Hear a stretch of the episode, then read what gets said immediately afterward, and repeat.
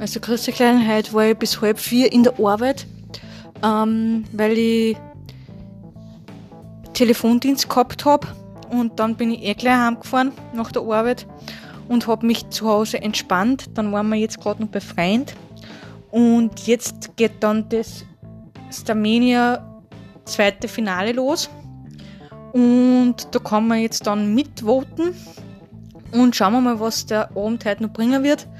Und ich hoffe, dass die Besten weiterkommen.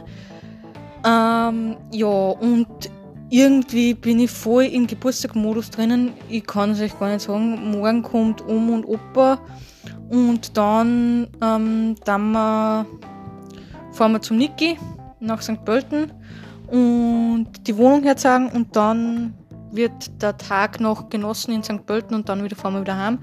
Und ja, und das ist das Thema, was gerade so durch die, bei mir durch den Kopf geht. Ja.